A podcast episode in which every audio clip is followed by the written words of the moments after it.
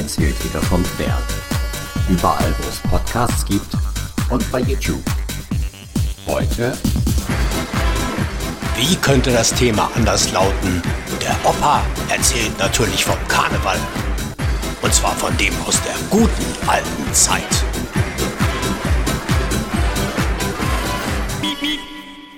Wie sicher an meiner Stimme zu hören, hat es mich nun auch erwischt. Drei Jahren ohne Covid-19-Infektion ist es jetzt soweit. Aber nicht einfach zufällig unterwegs im ÖPNV, Büro oder bei der Familie.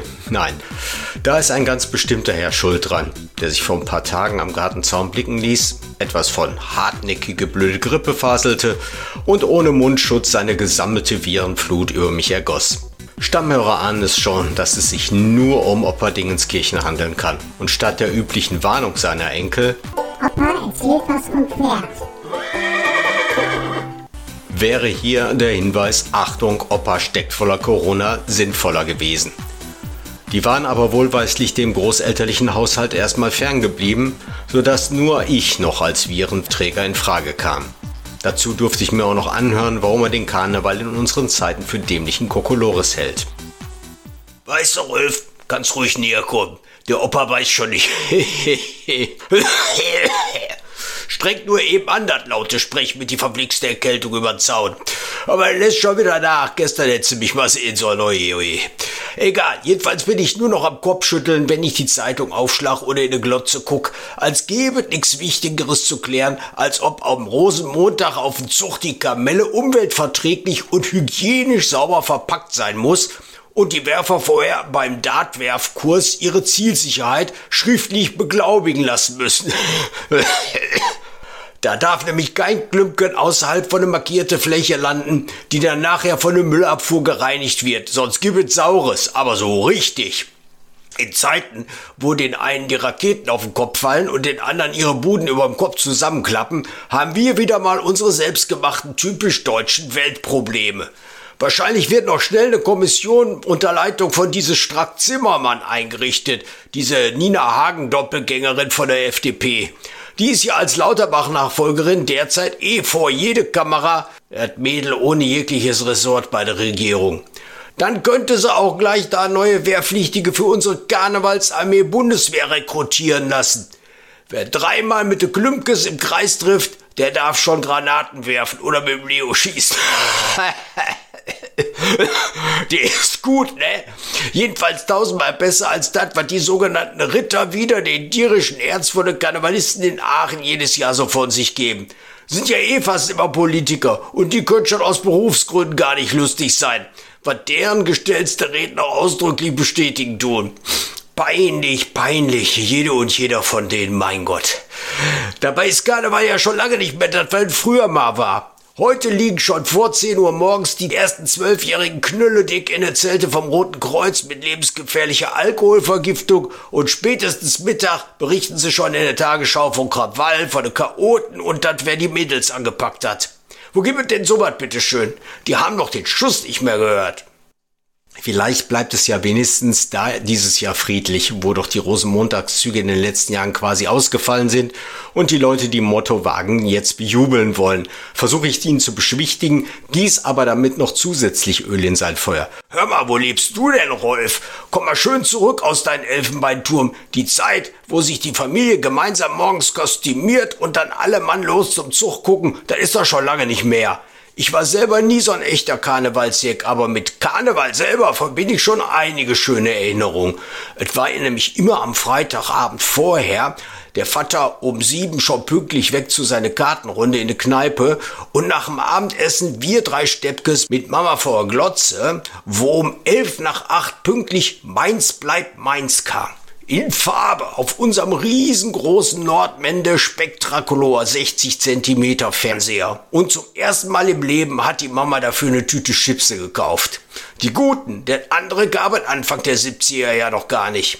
Mama hat ihr Glas Wein vor sich auf dem Tischchen und der Sitzungspräsident Rolf Braun, sowas vergisst ihr nie wieder, mit rot-weißen Hütchen und zwei riesige Federn dran, grüßt uns zu Hause und die Gäste im Saal vom Schloss. Und was die für eine komische Sprache hatten. Nix mit Untertitel und so. Da muss sie durch. Nach spätestens zwei Jahren kennst du nicht nur die Sprache von einem Mainzer, sondern den Ablauf vom ersten Tusch bis zum Nahaler Marsch sowieso aus dem FF. Erst kommt ein Nachwuchsclown mit seiner Rede in de Bütt. Das war nämlich so eine große Eule aus Gold und der muss dann erstmal für Stimmung sorgen. Dann kommen so Konsorten wie Till Eulenspiegel mit die Schellen an der Narrenkappe und dann auch immer der Herbert Bonnewitz und seine Konsorten. Am Ende von ihrer Nummer werden sie an das Sitzungspult gerufen und kriegen Orden. Dann zackiger Abmarsch zum Nahallermarsch. Ich weiß bis heute nicht, was das bedeutet. Wenn dann der Rolf Braun die Leute wolle mal reinlasse fragt, dann kam die nächste Nummer. Sänger gab es da auch schon, aber es war eher für die Mainzer selber und ich habe mich dann fleißig aus unserer Chipstüte bedient. Es gab da die Gonsbach-Lärchen, den Ernst Neger und der musste sich da noch nicht mal Gedanken um seinen Namen machen, so wie heute. Und es reicht auch irgendwann nach vier, fünf Jahren mit seinen Heile, Heile Gänschen, tralala. Das Mainzer Mädchen Margit Sponheimer war damals ja schon trotz ihr kurzes Tanzmarie-Röckchen etwas zu alt für eine ordentliche Jungsfantasie für die Nacht. Und die sang ja auch nur so ein Dialektzeug. Irgendwann nach elf war dann für mich aber auch genug. Das Publikum war schon ordentlich abgefüllt. Einige riefen schon immer dazwischen oder haben rumgepfiffen. Und dann kam erst noch die ganz schwere Kost. Operngesang mit politischer Botschaft von einem Mainzer Hofsänger. Lieblinge von einem Zeitungsschreiber mit Niveau. Das war für mich als Steppke das Zeichen, jetzt ab ins Bett und das war dann auch genug von dem ganzen Karnevalsgedöns bis ein Jahr später. Noch vor Rosenmontag, also quasi Karneval total in drei Stunden am Freitagabend. Nix mit Klopperei, Rumkrapschen oder Schenderei. Die Tüte war eh leer, die Mama müde und bis der Papa dann wiederkam, da hatten alle schon längst geschlafen. Und dann als der Opa schon nicht mehr in der Lehre war, da wurde es richtig schlimm, mit Weiber im Zug und so. Morgens kurz nach fünf an Altweiber, da stiegen sie in Essen ein. Fünf bis sieben feierwürdige Alltagssekretären auf Beutefang, bewaffnet mit Billigsekt als Angel und Sirenengesang zum Bezirzen von de Kerle. Ole, wir fahren den Puff nach Barcelona. nee, falsches Gleis, eben nicht Barcelona, sondern nach Hagen fuhr der Zug aber zu spät. Das Ding fuhr los und ich konnte nur beten, dass die ein Abteil fest gebucht hatten, denn ich saß immer da, wo nicht reserviert ist.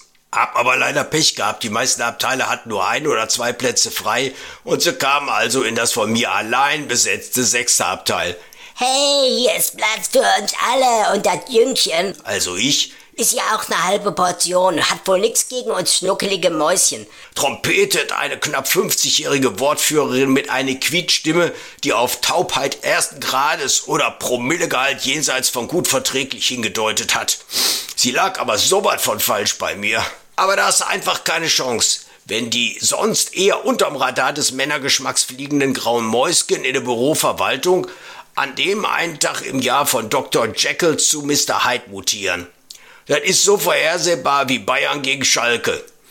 Nach Bützgen hier und da und ein halbes Glas Sekt, was mir nahezu in den Schlund reingepresst wurde, entkam ich in Hagen den Klauen der Bestie und war vom Bacillus-Karneval für alle Zeiten kuriert.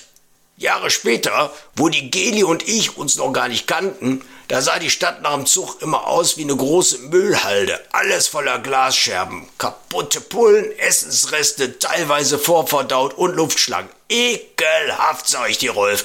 Also, Rolf, wir überstehen dann aber auch dieses Jahr wieder. Man sieht sich.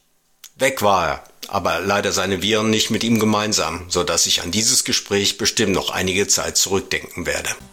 Opa erzählt wieder vom Pferd. Überall, wo es Podcasts gibt On by YouTube.